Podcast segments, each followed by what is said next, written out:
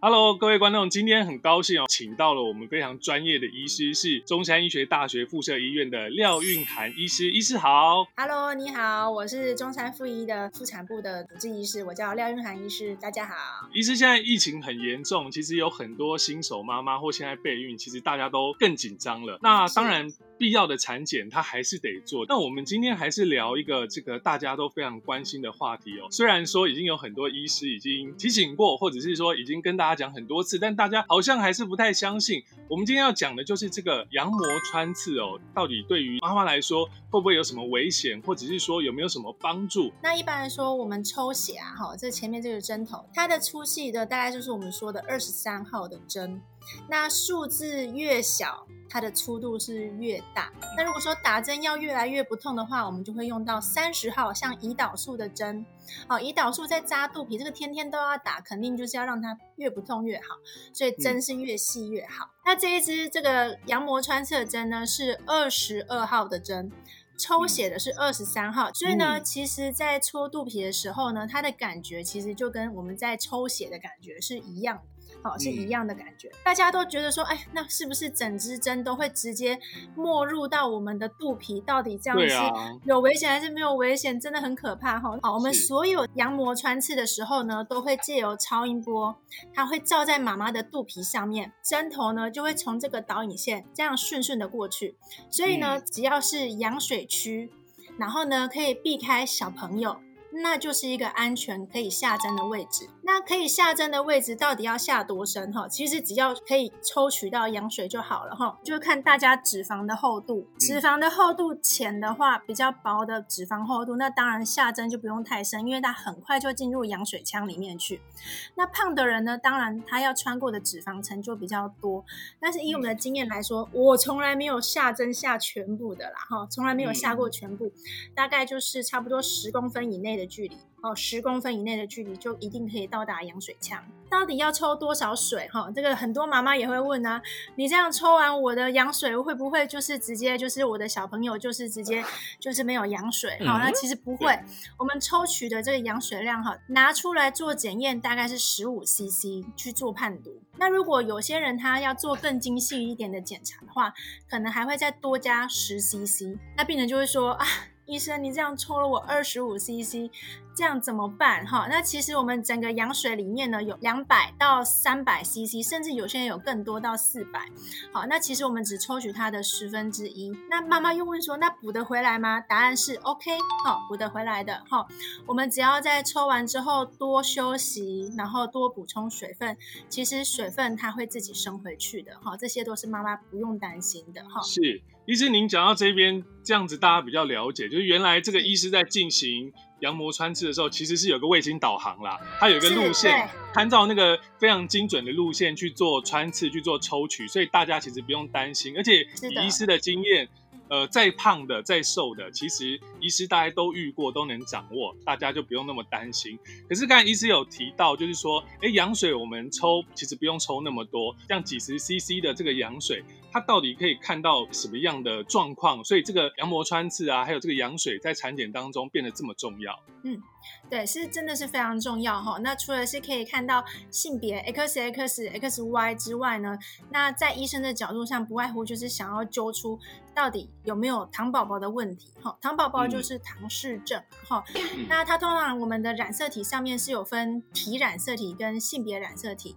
那体染色体的话，其实在我的妈妈里面哈，我都跟他们喂教说，其实这个就好像我们的鞋柜一样哈，一到二十二个鞋柜，每一个鞋柜都要有左脚跟右脚。其实左脚有可能是来自爸爸，右脚要来自妈妈哈，就是每一每一双鞋柜都一定要有一个左脚跟右脚，好，长得很像，但是其实不一样。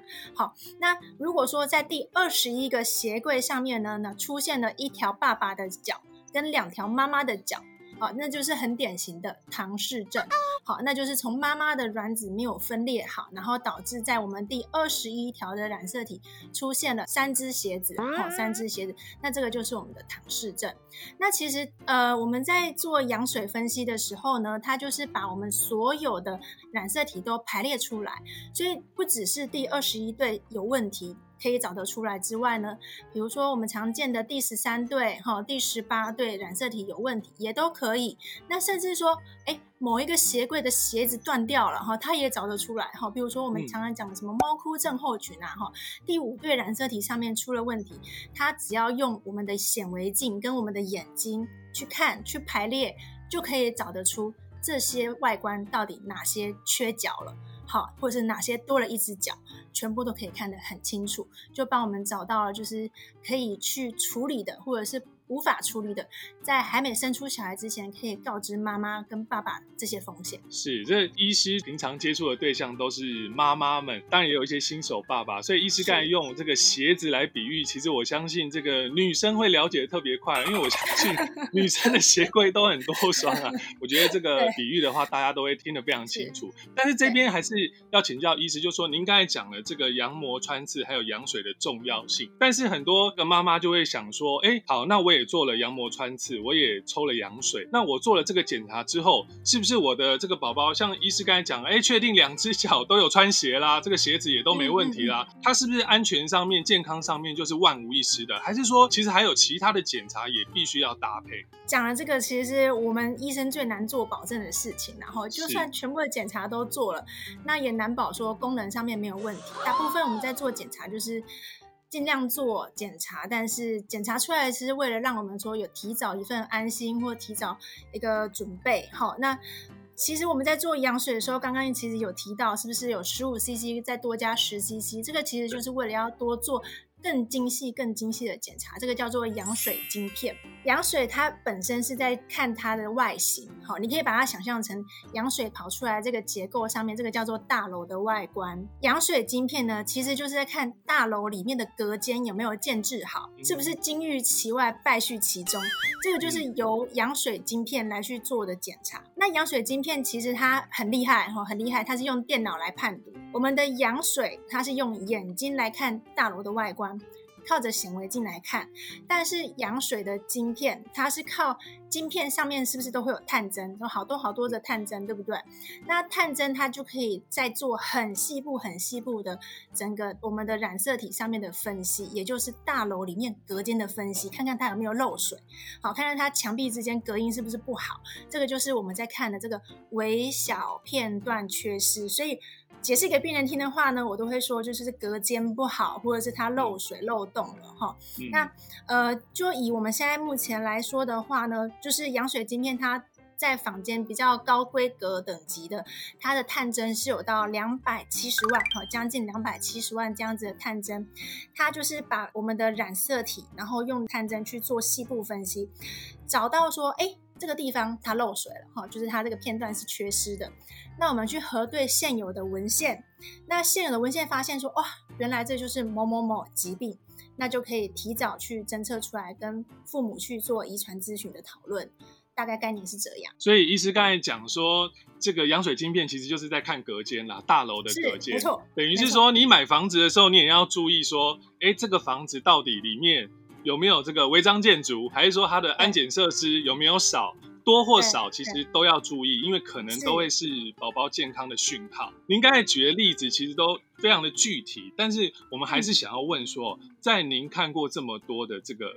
病患当中，或者是说我们跟你说求诊的一些妈妈里面哦，是不是真的也有人哦？因为呃，我买了这栋大楼，大楼检查是安全无虞，外观是 OK 的，但是我做了羊水晶片，我走到这个房间里面一看的时候，哎，真的宝宝的染色体出现状况，您是不是有遇过特别的例子？呃，是的，我是有遇过一个哈，就是我一个三十四岁的孕妇，那其实她也蛮巧，她是我同事的好朋友，然后就是介绍过来，那。我们当然是在产检的过程当中是有发现一些，呃，比如它是有唇腭裂上面的问题，那我们就也帮他安排说，看看是不是有一些染色体上面的障碍呀，哈，那就帮他排了羊水跟羊水晶片，那报告很快，大概两三个礼拜，哈，第三个礼拜就跑出来了，哈，羊水上面完全。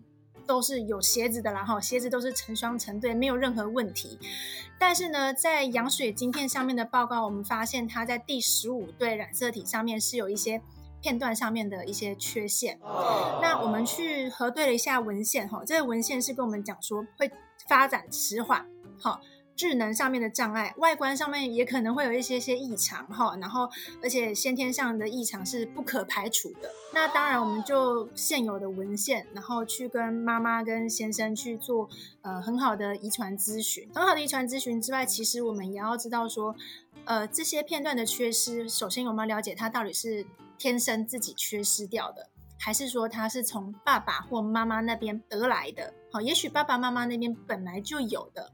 那我们也获得了爸爸跟妈妈的就是协议的简体，那去帮他做这个片这个晶片的这个检查。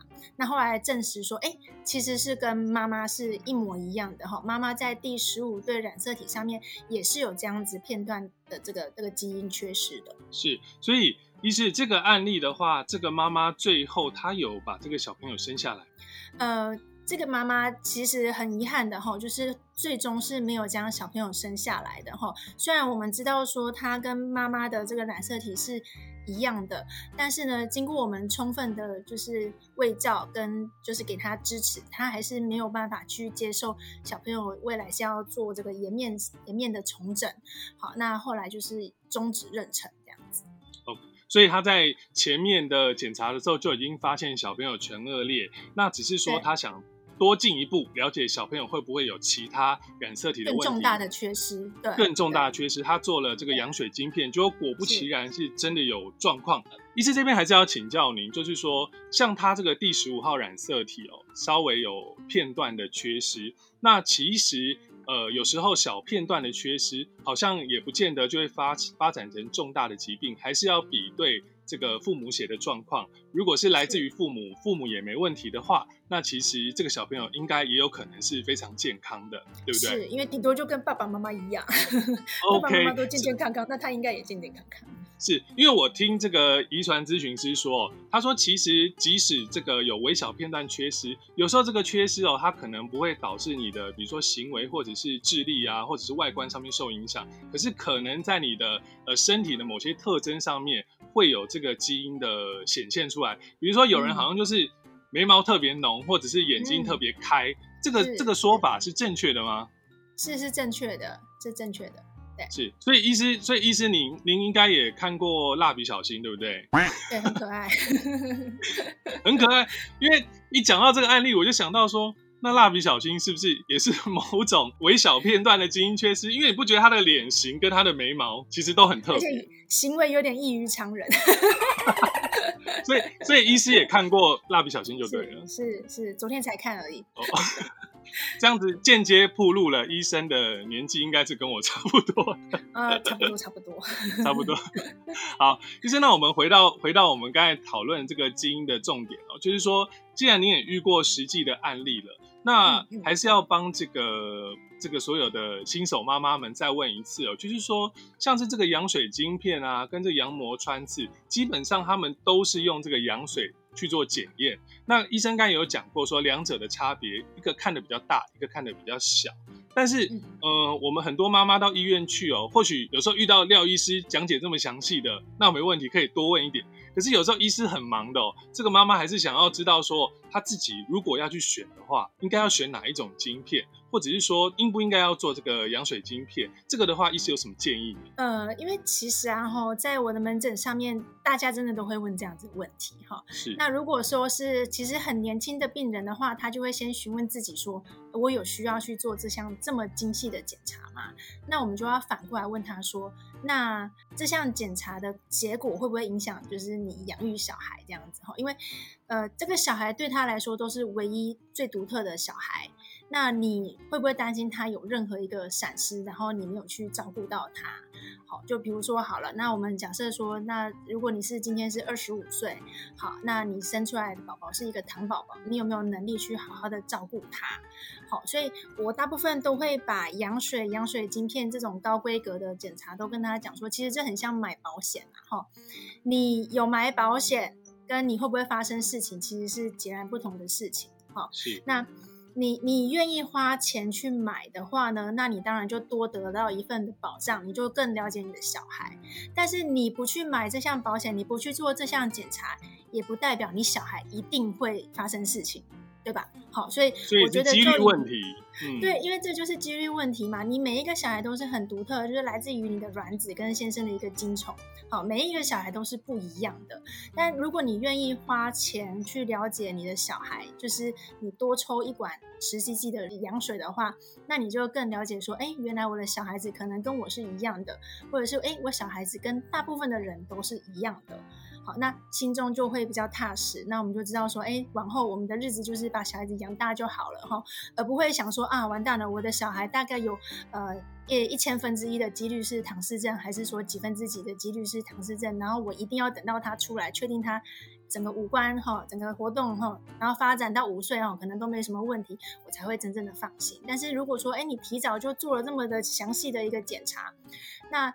至少我在肚子当中，我就知道说啊，我就是假巴捆捆巴捆巴假哈，体重维持好好的，养胎不养肉，那小孩子健健康康出生，那我就啊，我的任务好像就结束了一样，这样子。是现在的这个羊水晶片，像主要是看上面的这个探针数。那您刚才讲到说，这个现在最高规格的接近两百七十万探针，大概两百六十九万了。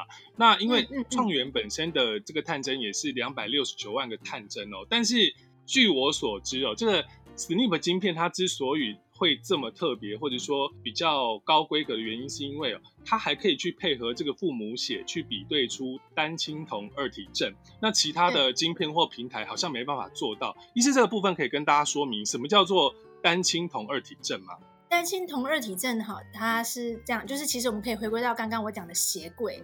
好，那单亲同二体症它就是在同一双鞋柜只出现爸爸，或者是只出现妈妈的脚。好，那譬如说第十五个鞋柜，两条哈，就是爸爸的脚，哈，两条爸爸脚，就是他的左脚右脚都是来自于爸爸，那这个就是单亲二倍体，好，就是这样子的意思。OK，那这样子会会造成什么样的疾病呢？小胖威力症，哈，就是小胖威力症，大家都很熟悉。对对，因为它其实是呃最广为人知，但其实跟它同行的叫做天使症候群。但是我觉得用小胖威力症来讲，大家比较认同，比较有感觉一点。哈，那其实就是长大的时候，他就是完全没有保食的一个中枢，所以就会一直吃，一直吃，一直吃，哈，就很胖。所以其实这些疾病，说实在，当然小朋友或许可以安全的长。大，但问题是，他在过程中可能会有很多异常的行为，或者是对代谢情形或生理状况，这个可能就是父母日后会比较烦恼的，所以变成说做这个羊水晶片的重要性在这边。那我这边还是要问医师啊，很多人说，那做了这个羊膜穿刺，抽了羊水，那我羊精哎也可以做那么多检查，这两个我是不是选一个做就好了，还是说？哎，我既然抽了羊水，都两个都做，医师觉得怎么样的搭配方法或者怎么样的做法才是最好？呃，没有说最好，只有说最适合，因为真的是要看人家口袋深不深啊。哈，因为在我们医院来说，你你你光是做羊水有补助的，就是五千块，那没有补助的是九千。那阳精它是比较高规格的电脑的分析，它是要一万八。那我觉得，只要经济能力允许的话，我都是推荐两个合在一起做，哈，羊水加羊精。那如果说，哎，我就是想要知道答案，但是我可能真的经济上面是有困难的话，那当然就是以羊水是最初阶，但是准确率又是最高的。好，没有说。呃，直接跳阳精不抽羊水，那样子特别奇怪哈。哪有人只检查这个隔间不检查外大楼的外观？这样听起来怪怪。所以要么就是羊水，要不然就是羊水加羊精，这样可能会比较适合。是，这医生的建议就是说。呃，当然经济是一个考量，但是如果你说周全性的话，就是我大的也看，小的也看，所有的异常都去检视的话，那是互相搭配是不可取代的，两样都有各自的功能。优点。以医师的角度，什么样的病人您会建议他来做这个羊水晶片？那其实啊哈，我们不只是高龄哈，那高龄其实在台湾现在是以三十四岁去切，那其实我们发现真的第一胎都很容易就超过三十四岁哈，那真的就是都会蛮建议的。那另外有一些是。可能他的整个 family，他的整个家族，不管是堂堂哥堂姐哈，或者是表哥表姐这方面，或者是甚至爸爸妈妈姑姑那边，只要有听到一些，比如说基因上面的一些异常，这也都会去蛮大力推荐去做羊水晶片这样子的检查哈。所以我想这个可能是无关于他的他的年纪哈，这只要有家族病史。好，或者是他想要更加了解到他 baby 的的一个详细的程度，他都是可以考虑做羊水晶片来做这个更精细的检查。是好，在这个廖医师的说明之下，相信这个今天大家对于我们这个羊膜穿刺还有羊水晶片，其实了解就更多了。就很多准妈妈们，如果就是对于这个羊水晶片原来有很多疑惑，在我们这个亲切的 廖医师的解说之下，相信已经什么问题都没有了。但是如果您还是有问题，没有关系，可以直接去找我们这个美丽又亲切的廖医师。那今天很高兴可以请到廖医师帮我们讲解这么详细，就关于这个染色体异常还有羊水晶片的问题。那希望下次还有机会可以请到廖医师来为大家解惑。那我们今天影片就到这边喽，拜拜。谢谢，拜拜。